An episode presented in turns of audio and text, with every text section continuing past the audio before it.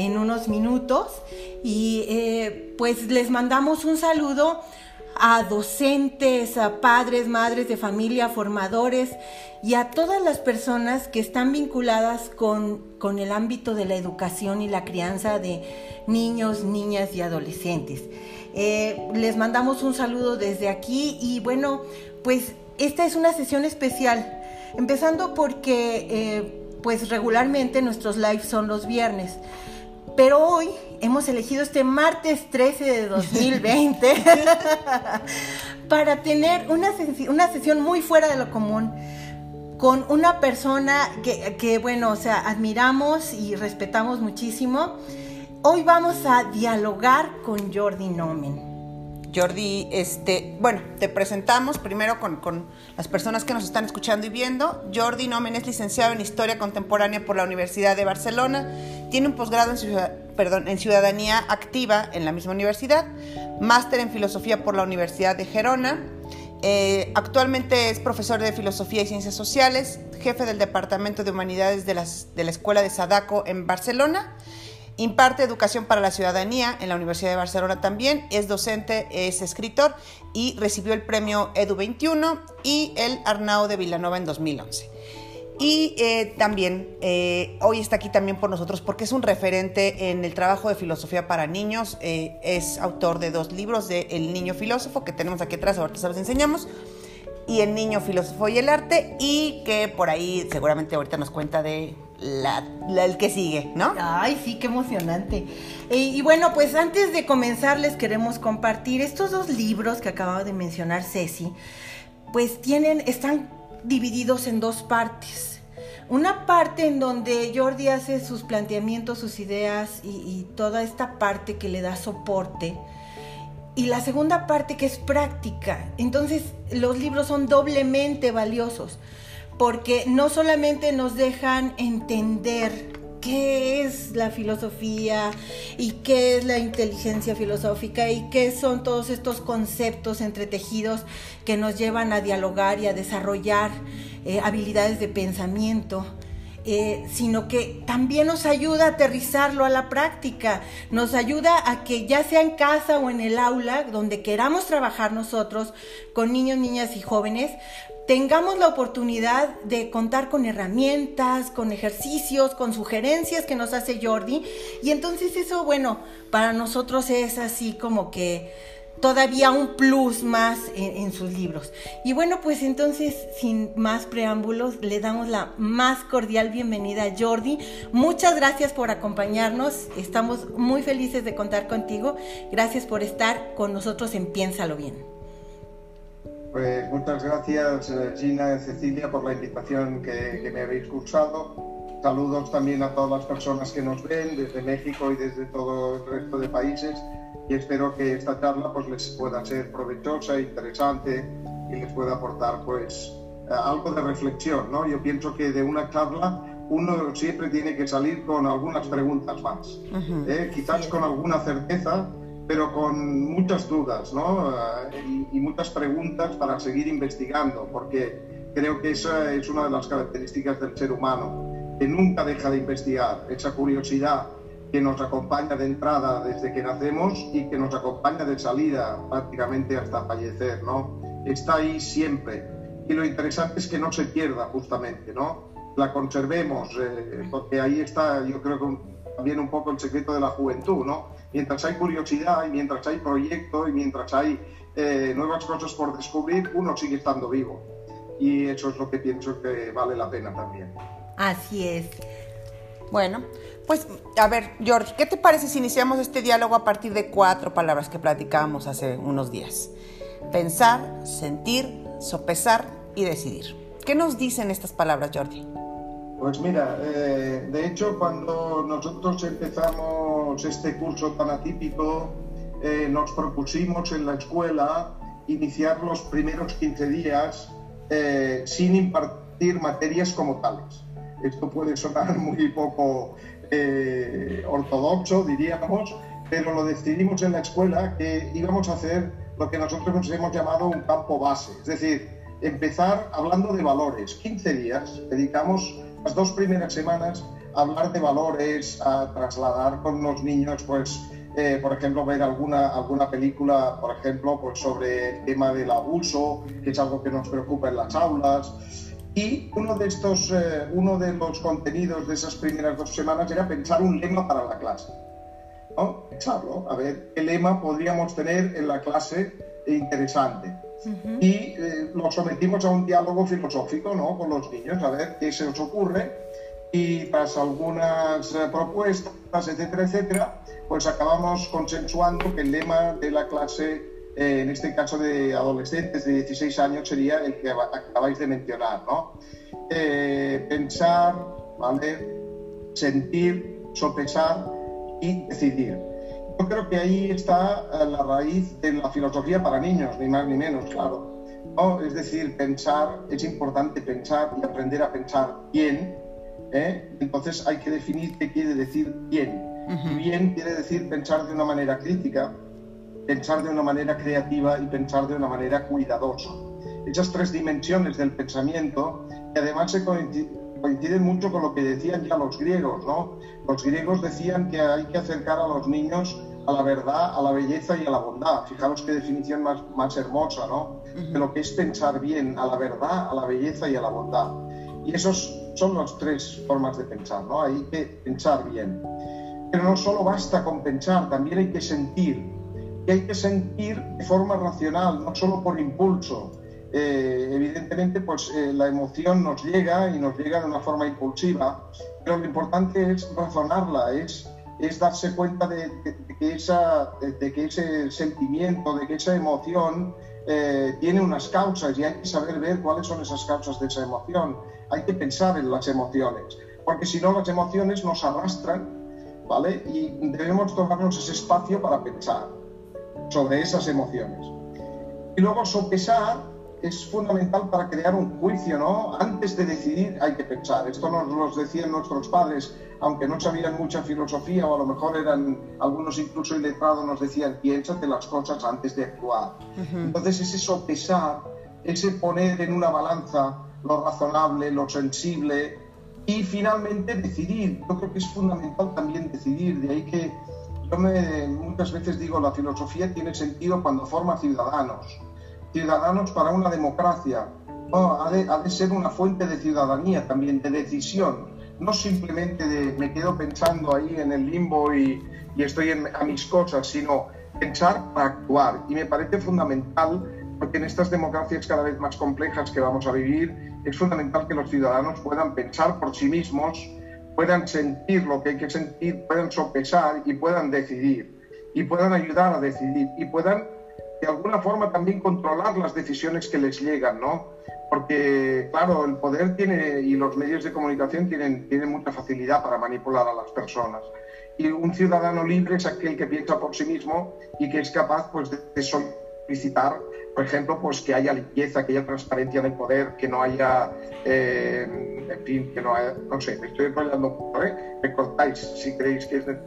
De ahí que me pareciera un lema absolutamente encantador y, además los alumnos eh, les pareció absolutamente interesante y ahí está, lo tengo encima de la pizarra, ¿eh? de manera que ellos lo ven cada día cuando entran a su clase, ese, ese lema y a él hacemos referencia, ¿no? Cuando, cuando hay algún conflicto, cuando, ¿no? vamos a pensar, vamos a ver qué se siente, ¿no? vamos a sopesar cuáles son las alternativas. Eso es otra cuestión el sospechar me parece fundamental porque si no nos quedamos con el blanco y negro.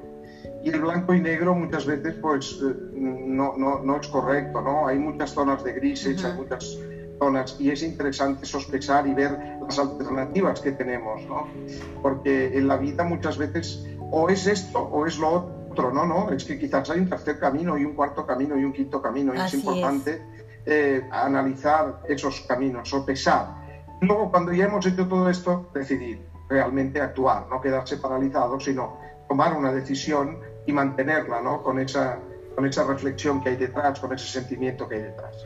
Pues estas cuatro palabras yo creo que las vamos a adoptar nosotros también, porque eh, a mí me parece una excelente forma de tener presente en el aula o en, o en casa, porque también podría ser en casa, una manera muy, muy este, visible. Muy concreta. de hey, recuerda, pensemos antes de actuar.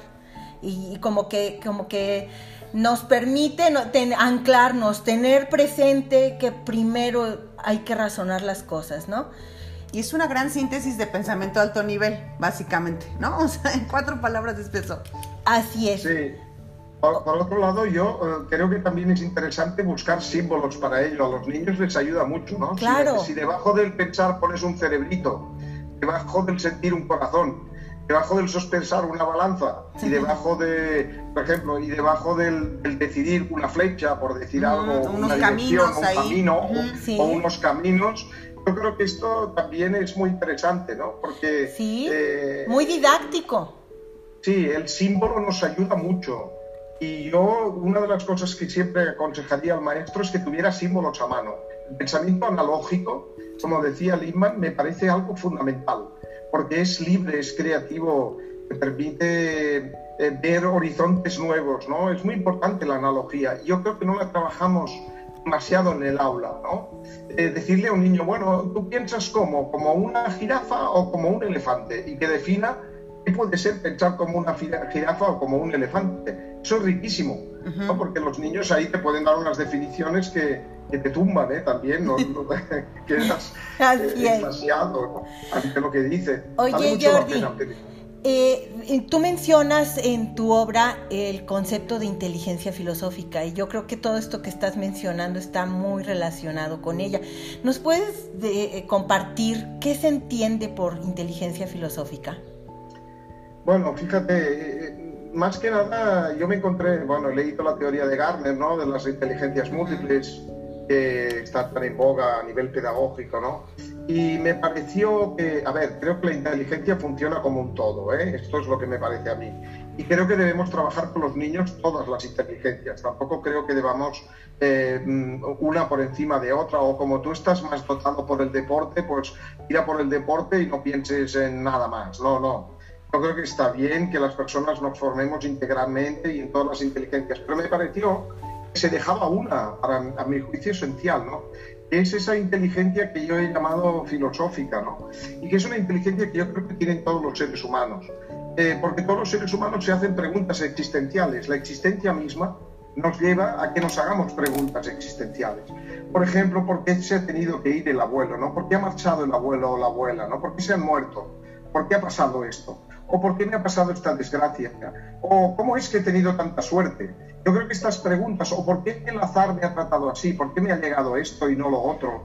¿O por Estas son preguntas existenciales que los seres humanos nos hacemos a lo largo de nuestra vida, ¿no? Siempre ha sido así. Entonces creo que existe esta inteligencia o este, este sesgo de la inteligencia, es esta inteligencia filosófica, ¿no? Que se basa sobre todo en la curiosidad y en la admiración. Y eso sí que creo que es indudable que lo tenemos todos los seres humanos, ¿no? Somos curiosos y nos admiramos. Si no, no hubiéramos progresado nada, ¿no? Si un buen día, pues un Homo sapiens no hubiera mirado la luna, la hubiera señalado con un dedo y se hubiera preguntado, ¿eso qué es? Pues no estaríamos aquí, seguramente, ¿no? Ese padre de todos y esa madre de todos que tuvimos, que hicieron esa primera pregunta, se admiraron ante el mundo, ante la naturaleza, ¿no? Esto es lo que nos distingue como seres humanos. Entonces yo creo que somos profundamente existenciales. Y debemos cultivar también esa, también, no solo, también, esa inteligencia eh, filosófica, ¿no? que yo llamo filosófica o llamarla existencial, como queráis. Claro. Ahora, esta, estas cualidades de la curiosidad y el asombro, si bien la tenemos todos como, como humanos, eh, están mucho más patentes o al menos mucho más claras en los niños y las niñas, ¿no? Y por otro lado que son como cualidades necesarias para el desarrollo justamente esta inteligencia filosófica. Sin embargo, muchas veces la, la, filosofía, como que hacemos poca liga entre como niños con filosofía, ¿no? Este, y justamente es la propuesta de Liebman, es también tu propuesta, es si hay liga, y de hecho es una liga probablemente hasta más fácil o más natural que la que tenemos a veces los adultos, ¿no? ¿Tú cómo propones hacerlo? ¿Cómo, cómo podemos ligar la filosofía justamente con, con, los niños que son este, ¿no? Que tienen esta característica de curiosidad, asombro y, y maravilla por lo que está sucediendo a su alrededor?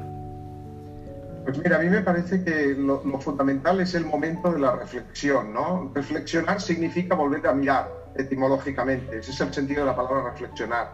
Entonces, los niños miran y se cuestionan continuamente todo lo que ven, porque el mundo para ellos es nuevo. Tan nuevo que nos desconcierta, porque nosotros, para nosotros ya está gastado. Entonces, ellos ven maravilla donde nosotros vemos, vemos lo habitual. Rutina. Sí. Rutina, exacto, lo rutinario. Lo cual también da, da mucha pena, ¿no? Porque ¿cómo, cómo, ¿cómo disfrutaríamos realmente los adultos si fuéramos capaces de ver en lo rutinario lo excepcional, lo maravilloso, ¿no?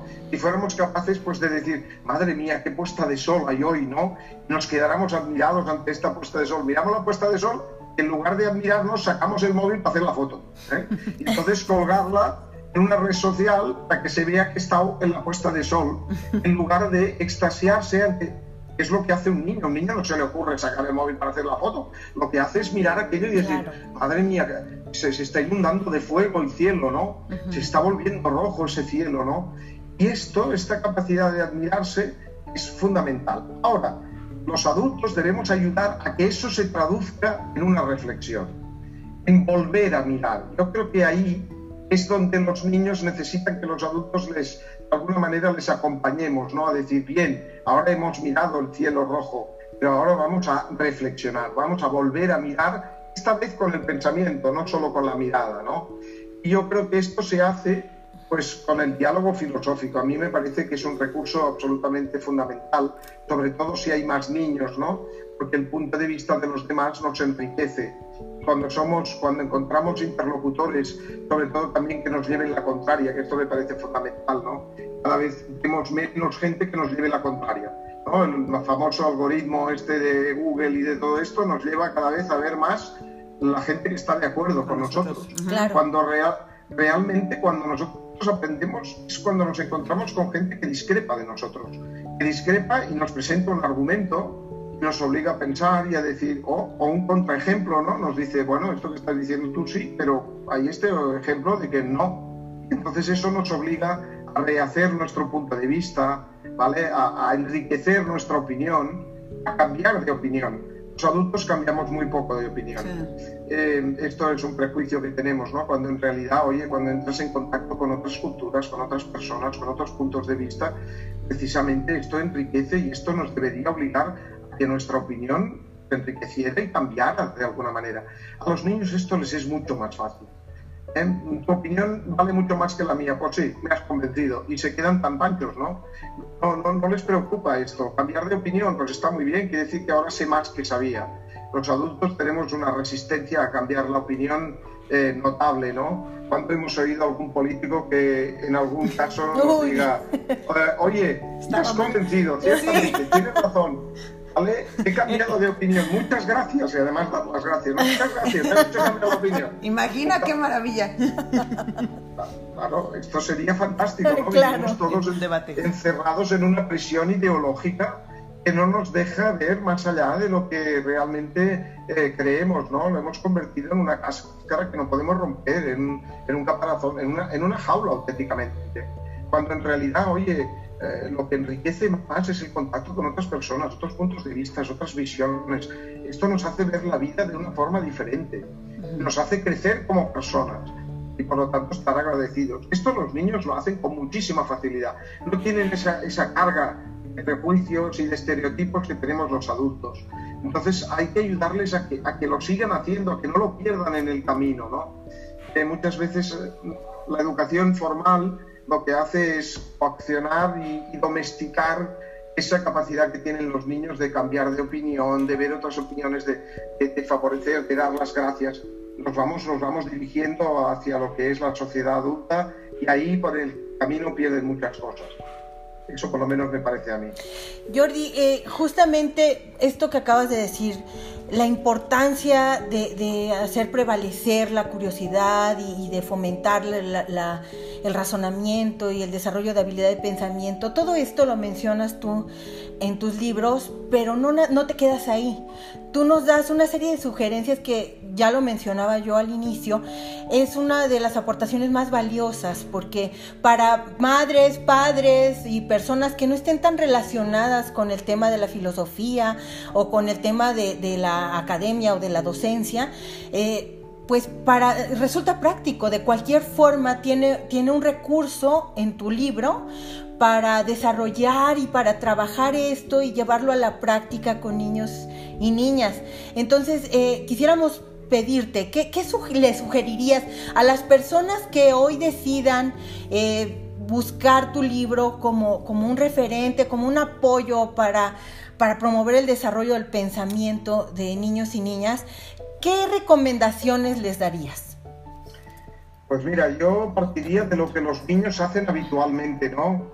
Eh, es un poco lo que hice en el primero y en el segundo libro y haré también en el tercero, del que luego si queréis os hago... Sí, bueno, o sea, pero estamos emocionadas esperando. Un spoiler, spoiler, un, spoiler, Bueno, eh, yo creo que los niños se dedican básicamente a escuchar historias, les gusta explicar historias, les gusta escuchar historias, les gusta muchísimo dibujar, ¿vale? Les gusta, les gusta muchísimo y es una necesidad jugar. Jugar debería ser un derecho ¿vale? De hecho lo es. En los derechos del niño, el derecho a jugar es un derecho inalienable que tienen los niños, ¿vale? Y luego también es verdad que eh, vivimos rodeados de arte, ¿eh? vivimos rodeados de fotografía, vivimos rodeados de cuadros, vivimos rodeados de teatro, de cine, de televisión, de publicidad, de muchos... Eh, cualquier medio es bueno para practicar la filosofía con niños. lo único que hay que hacer es dejar tiempo y saber hacer las preguntas adecuadas para esa reflexión. Es decir, el adulto puede utilizar el medio que sea, una ilustración, una imagen, una situación cotidiana, sin ir más lejos. ¿Vale? Las situaciones cotidianas también son filosóficas, ¿no? Por ejemplo, pues una parejita de viejitos que van cogidos de la mano. Eso es una situación magnífica para, para parar ahí a ese niño, a esa niña y decir, ¿qué ves ahí? ¿Eh? Pues veo dos viejitos un viejito, una viejita, o dos viejitos o dos viejitas, que eso también estaría muy bien, que van cogidos de la mano, ¿vale? ¿Y qué te sugiere eso? A que se quieren. ¿Y qué significa querer a otro? Significa cuidarle, significa apoyarle, significa darle su margen de libertad. Fijaros que esa situación cotidiana nos ha llevado a una reflexión de un hondo calado filosófico. Pero es que con una historia, con un cuento, ¿qué suele pasar? que los padres se sientan y le cuentan el cuento al niño o a la niña a última hora, a la hora de ir a dormir. Están cansados los padres, yo lo entiendo perfectamente, todos estamos muy cansados a última hora de la noche. Le, cuentan, le leen el, cuento al niño a toda velocidad porque hay que acabar el cuento, porque eh, así eh, ya te duermes, a ver si te vas durmiendo ya, porque estamos cansados todos y venga. No le dan ninguna oportunidad a ese niño para que imagine, para que ponga ejemplos, para que se plantee cosas. Eh, ¿Por qué tenemos que acabar el cuento el primer día? Vamos a leer la mitad del cuento, nos paramos y decimos, ¿cómo crees tú que va a acabar? Solo con esa pregunta, ¿cómo te imaginas que va a acabar y por qué? Ya estamos haciendo filosofía con los niños. Ya la estamos haciendo. Cuando llega un niño a casa y dice, hemos perdido el partido, qué mal, nos han derrotado, nos han metido seis goles, estamos muy enfadados, tal, porque pues entonces vamos a gestionar eso. ¿Qué significa perder? ¿Podemos aprender cuando perdemos? ¿Podemos aprender algo de, haber perdido? ¿Sabemos perder? Y si hubiéramos ganado, ¿sabríamos ganar? Un partido de fútbol puede ser un momento fantástico para poder eh, hacer una reflexión. Es decir, que en todas partes de la, de la vida cotidiana encontramos una fuente que nos, nos, nos ayuda a trabajar, a desarrollar el pensamiento. Claro, es simplemente saber hacer las preguntas necesarias a esa reflexión. Pedirle al niño o a la niña que vuelva a mirar.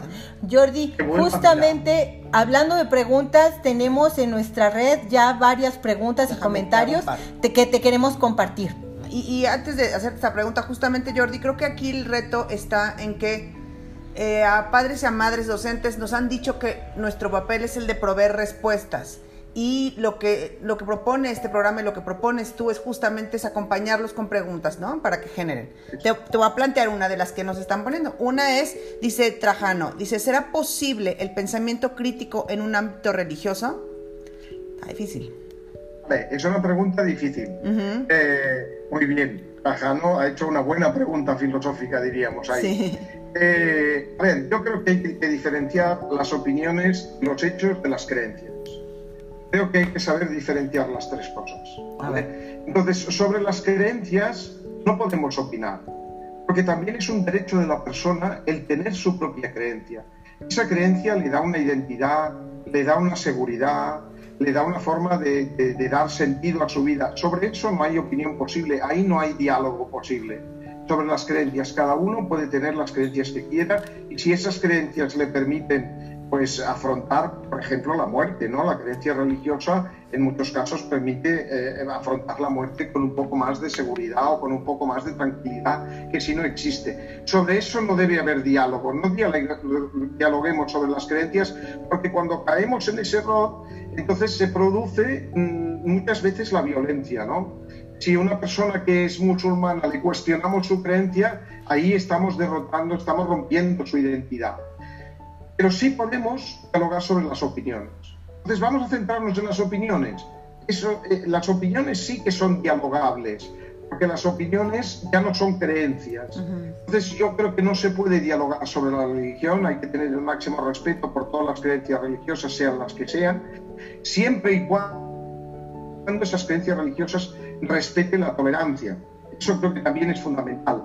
Es decir, no podemos ser tolerantes con los intolerantes porque los intolerantes acaban con la tolerancia. Claro, claro. Por tanto, hay un límite para la creencia que es la tolerancia de las otras creencias. Siempre y cuando yo sea tolerante con el resto de creencias, no hay ningún problema. Tú puedes tener la creencia que quieras. Sobre eso creo que no hay, no hay parte de diálogo. Ahora hay muchas otras cosas, las, las opiniones las utilizamos cada día y ahí sí que podemos dialogar. Claro. Las opiniones eh, admiten el diálogo ¿no? y no hieren la integridad de la persona, no hieren la esencia, la identidad de la persona. La persona siempre debemos respetarla. Sí, yo creo que esa distinción es... muy valiosa, Jordi. Claro. En cambio, la opinión a veces no, es respetable la opinión, porque no está bien fundamentada, se basa en una falacia, se basa en un error de razonamiento, se basa en un prejuicio, entonces ahí podemos hablar sobre ello. ¿eh? Claro. ¿Hay alguna otra pregunta? Sí, hay otra. Dice, ¿qué relación tiene el pensamiento crítico con la enseñanza de ciencias naturales y con el método científico? Bueno, pues tiene mucha, claro. O sea, el pensamiento crítico no es exclusivo de la, de la filosofía, evidentemente el pensamiento crítico es aquel que busca los criterios, ¿vale? Eh, por eso se llama crítico. Crítico no quiere decir me lo cargo todo, que a veces se tiene esa, cuestión, ¿no? El pensamiento crítico es el que se lo carga todo, ¿no? No, esto no es verdad. El pensamiento crítico, para ser bueno, debe ser constructivo también. Debe proponer, ¿no? Es aquello, no seas parte solo del problema, también sé parte de la solución. O sea, algo, ¿no? El pensamiento crítico, evidentemente, se debe basar en evidencias, ¿vale? y por lo tanto en pruebas, en razones. Sí que es verdad que mm, hay cuestiones que las puede abordar muy bien la ciencia, ¿no? Y, con el método científico, el método científico es un método crítico y por lo tanto utilizar el método científico y enseñarlo a los niños y las niñas me parece fundamental. Que los niños y las niñas trabajen por hipótesis, comprueben esas hipótesis, ¿vale? Ahora, también es verdad que para poder investigar, eh, los niños y las niñas necesitan eh, la ayuda a lo mejor, porque están haciendo una hipótesis que es inviable. O sobre un tema, claro, hay niños que te vienen y te dicen, eh, ¿qué hay más allá del universo? Bueno, pues ahí no podemos investigar con las ciencias, ¿no? Porque esa pregunta no tiene respuesta desde el punto de vista del método científico, pero en cambio sí que podríamos ver si hay mejores razones que otras, ¿no? Claro, claro. ¿Qué te parece a ti? ¿Hay algo más allá del universo o no hay nada? Y si no hay nada, ¿cómo es que de la nada se pasa a lo algo? Eso, eso es... Eh, bueno, pues eso es pensar filosóficamente, ¿no? Hay preguntas que tienen una respuesta filosófica, hay preguntas que tienen una respuesta eh, científica y también me atrevería a decir que hay preguntas que tienen una respuesta artística, porque las emociones se trabajan con el arte. ¿eh? Entonces, eh, cuando uno ve un ballet de Nureyev, por decir algo, encuentra respuesta a algunas cosas. ¿Cómo puede ser tan flexible el cuerpo humano? ¿Qué emoción me está produciendo ver a este hombre hacer estas piruetas, estos saltos, estos magníficos, ¿no? Eh, o la música, ¿no? La música nos hace llorar, nos hace reír. Es una respuesta, y esto yo me parece que también es muy importante de cara a los docentes. La ciencia es fundamental, sin duda, la ciencia nos sacará de esta pandemia. pero el arte y las humanidades son tan fundamentales como la ciencia. Oye, Jordi, y pues justamente hablando de arte, tú en, en el libro del niño filósofo y el arte construyes un puente entre el arte justamente y el pensamiento creativo. Y bueno, pues lo que quisiéramos preguntarte es, ¿de qué está hecho ese puente? Vamos a ver, pues mira, el, el, arte ilumina, ¿vale? El pensamiento creativo tiene un punto de iluminación también. ¿eh? Y esto lo diferencia bastante del pensamiento crítico. El pensamiento crítico es analítico, es sistemático, eh, analiza. En cambio, el pensamiento creativo es todo lo contrario, es sintético, produce una emoción ¿eh? y produce una cierta iluminación. Y ahí el arte me parece fundamental. El arte ilumina. O sea, tú sabes que estás ante una obra de arte porque aquello te ilumina, aquello te lleva a, sentir algo. ¿eh? El arte nos hace sentir. Y el pensamiento creativo tiene mucho de esto. ¿eh? Cierto que luego debemos recurrir pues, a las razones, por eso es pensamiento creativo, si no solo sería eh, creatividad, ¿no? Es pensamiento porque después de la iluminación viene la reflexión también, ¿no? Sobre esa iluminación. ¿Por qué esto me ha conmovido? Esa pregunta es la que se hace el pensamiento creativo. Primero viene la conmoción y luego viene el pensamiento sobre esa conmoción. ¿Por qué me conmovió eso? ¿Por qué movió algo dentro de mí? ¿Por qué me hizo sentir algo? Yo creo que, y, creo que esto es fundamental, esto sí que es fundamental para la vida feliz. De verdad, el pensamiento crítico quizás no nos lleve a la felicidad, nos lleva a la lucidez, ¿vale? Pero la lucidez a veces nos hace sufrir, ¿eh? Porque cuando somos, nos damos cuenta de que eso es así, pues a veces no es muy bonito. A veces ¿eh? no es grato, así es. Sí, no es grato. En cambio, el pensamiento creativo nos hace disfrutar de la vida. El pensamiento creativo es el que nos hace disfrutar de las cosas. Por eso no podemos privar a ningún niño y a ninguna niña, a ningún ser humano, del arte. Me parece, me parece cruel, porque el arte es un camino fundamental hacia la felicidad. Eso sí lo creo. No creo que la lucidez lo sea, la lucidez nos lleva a la libertad, pero arte sí nos lleva a la felicidad. Claro. Y mira, aquí justamente... hay que Perdóname, sigue. Sí, dice, sigue, dice, Este, que nos preguntan en, en, en Facebook Hatsi nos dice, en un mundo tan digital y que se ha acentuado en tiempos de pandemia, ¿cómo se puede encontrar espacio? Estos espacios eh, para el arte y también para, un, para, para poder hacer, desarrollar este pensamiento filosófico con los niños, ¿no? Como que platicábamos hace rato antes de conectarnos, o sea, están inmersos en las pantallas, inmersos en sus juegos y demás. Este, ¿Cómo podemos encontrar estos espacios para acercarlos al arte, para desarrollar pensamiento creativo, para desarrollar pensamiento filosófico? Pues mira, a mí me parece que los adultos tenemos que tener muy claro que debemos destinar esos espacios eso, eso que parece tan obvio no lo estamos, ¿no? Porque estamos entre la lavadora, el fregaplatos, eh, hay que cocinar, eh, hay que cocinar y hay que ir a comprar y entonces, claro, no hay tiempo para no sé qué. Pero claro, es que es fundamental. La educación de tus hijos, su felicidad incluso, en este caso, depende de que puedas dedicar ese tiempo. Hay que encontrar ese tiempo, hay que encontrarlo para poder sentarse al lado del niño o de la niña, decirle, vamos a mirar esta historia juntos. Ahora estamos mirando una película, ¿a ti qué te parece esto que está pasando? ¿Qué te parece lo que le está pasando al protagonista? ¿Se te ocurre cómo podría salir de esta situación tan difícil en la que se encuentra? Los adultos tenemos que dedicar tiempo a los niños.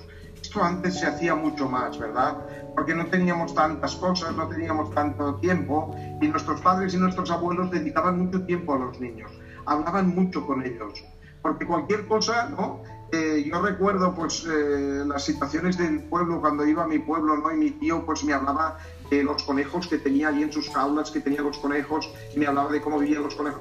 No, no, no, no tenemos ese tiempo, vamos tan deprisa que no tenemos tiempo para nada. Entonces, claro, descuidamos fundamentalmente lo que vale la pena, es el tiempo para los demás tampoco tenemos tiempo para nuestras relaciones, ¿no? Y de ahí que se suceda, pues, en los fracasos amorosos muchas veces, ¿no? Eh, no, dedicamos tiempo a nuestra pareja muchas veces para nada, ¿no? Porque, bueno, ya nos conocemos y nos queremos, pues ya está, no hace falta dedicar tiempo. Al contrario. Las relaciones debemos nutrirlas. Si no, se desnutren y se mueren. Nuestros hijos y nuestras hijas necesitan mucho tiempo necesitan tiempo, de verdad. Eso es lo que más necesitan. No necesitan móviles, no, necesitan amor, tiempo.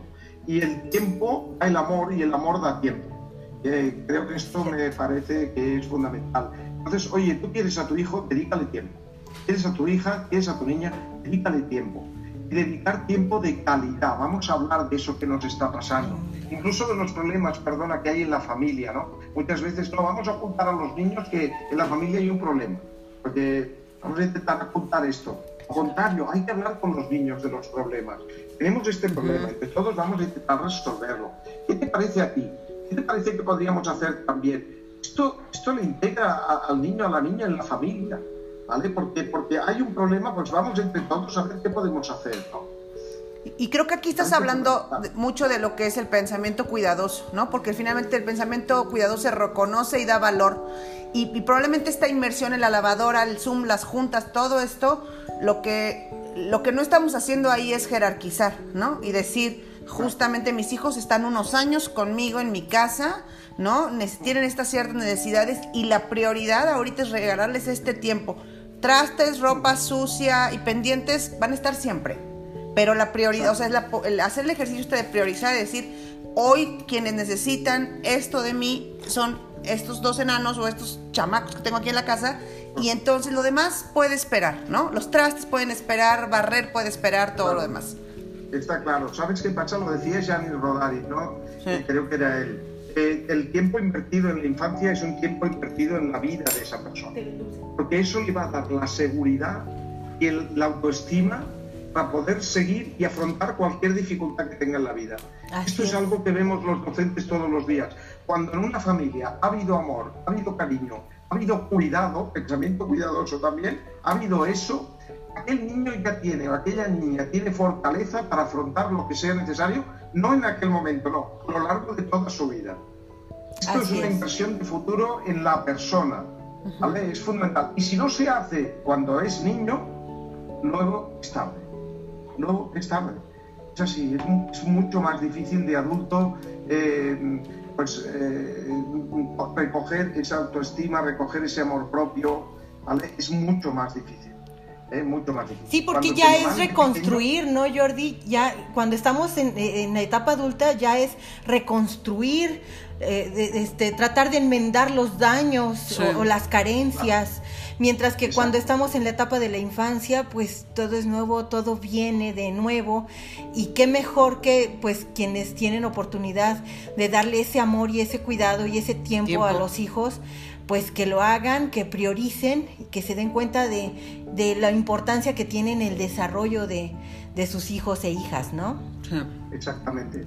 Y si quieres, luego tienes que poner la lavadora, pues les enseñas a que las pongan ellos también. pues claro, claro. Y que ayuden también a poner la lavadora, porque no, ¿no? A veces los adultos dirán, no, esto lo voy a hacer yo, que lo haré más rápido y más bien. Bueno, pues así no aprenderán nunca. Oye, pues coges al niño y le dices, mira, una lavadora se pone así, yo te voy a enseñar, lo vamos a practicar y el día de mañana pues lo podrás poner tú también y, en un momento determinado puedes poner al niño también, ¿eh? no solo a la niña, también al niño. Claro, claro, a los dos. Y que, fregue platos los dos. ¿eh? Así es. Oye Jordi, bueno, pues eh, regresando a, a tu libro del niño filósofo y el arte, hubo una, una pregunta que tú planteaste que os simbra. La filosofía y el arte son inútiles y no conforme con que nos, nos simbra, en algún momento sí, y hasta se valora esa inutilidad. Entonces, queremos que nos platiques un poquito desde qué ángulo se ve esa inutilidad o esa utilidad. Bueno, pues mira, yo creo que la inutilidad de las humanidades en general, de la filosofía, del arte, aparece cuando uno, cuando uno mira desde el punto de vista exclusivamente productivo y mercantil. Así es. Aparecen entonces, ¿no? Es decir, ¿el arte nos va a dar dinero? Bueno, seguramente no. Eh, las humanidades, la historia, la filosofía nos va a dar dinero. No. No. Pero nos va a dar humanidad. Pero nos va a dar humanidad. Entonces, definamos utilidad. ¿Qué es útil? Lo, decíamos hace un momento, lo útil es lo que da sentido, ¿verdad? Cuando una persona muere, mira atrás y dice, mi vida ha tenido sentido, pues ya está, oye, ya has conseguido lo máximo que puede conseguir un ser humano, ¿no? Que su vida tenga sentido.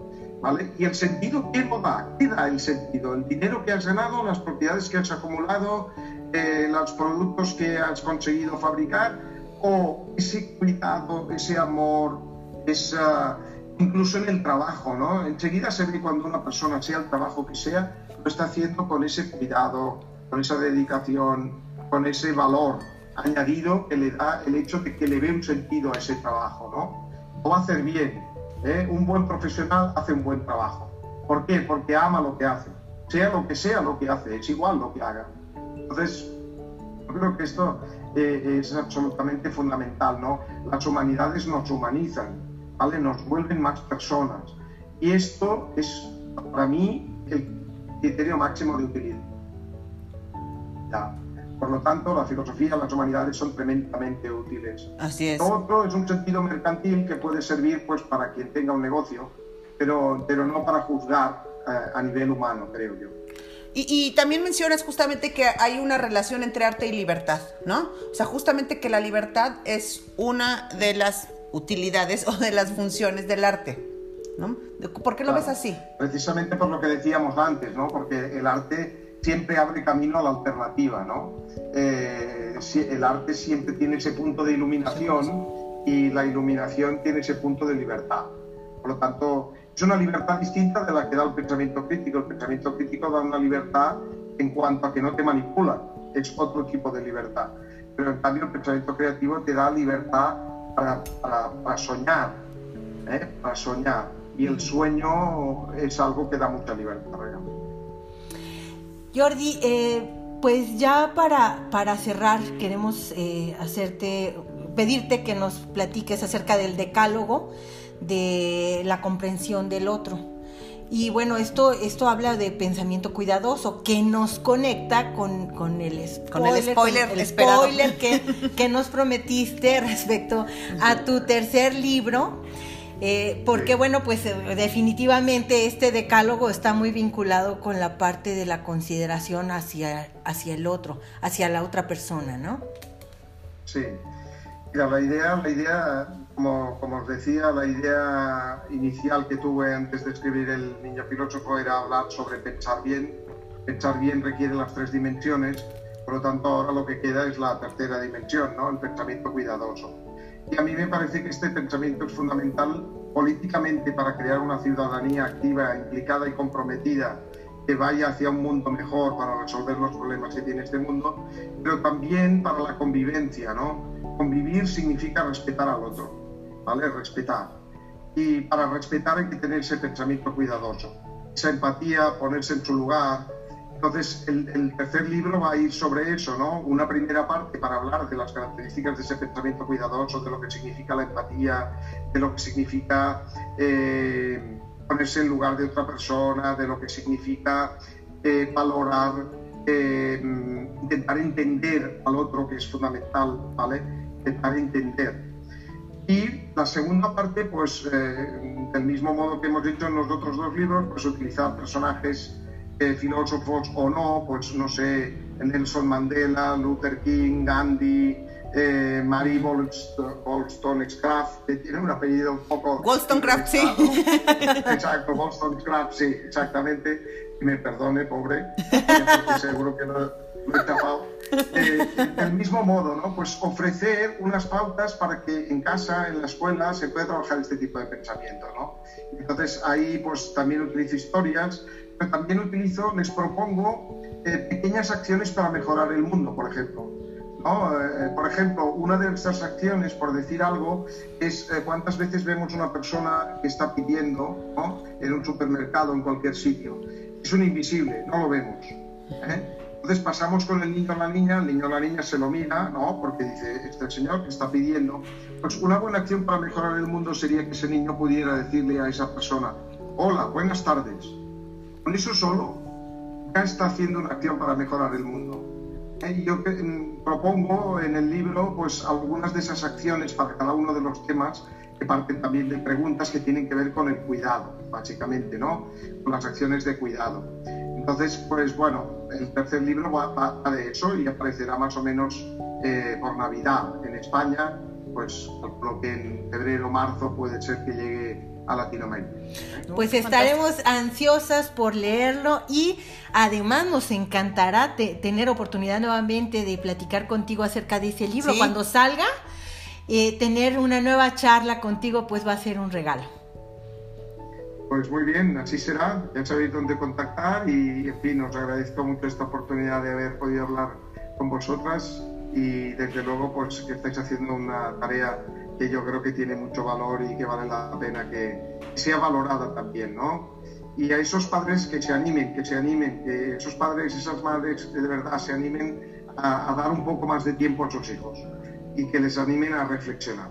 Nada más. Muchas gracias Jordi porque perdóname, porque creo que justamente lo que nos has regalado es tu tiempo y como hemos hablado hoy, es verdaderamente, como dicen en Momo también, es de las cosas más valiosas y que nos regresan.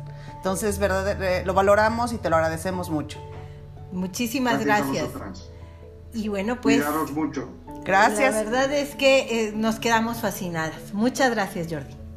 Pues bueno, pues, muchas gracias a todo el mundo que estuvo conectado por sus preguntas, por su tiempo y este y aquí nos vemos pronto. Aquí nos vemos. Muchas gracias a todos. Gracias. Bye. Bye bye.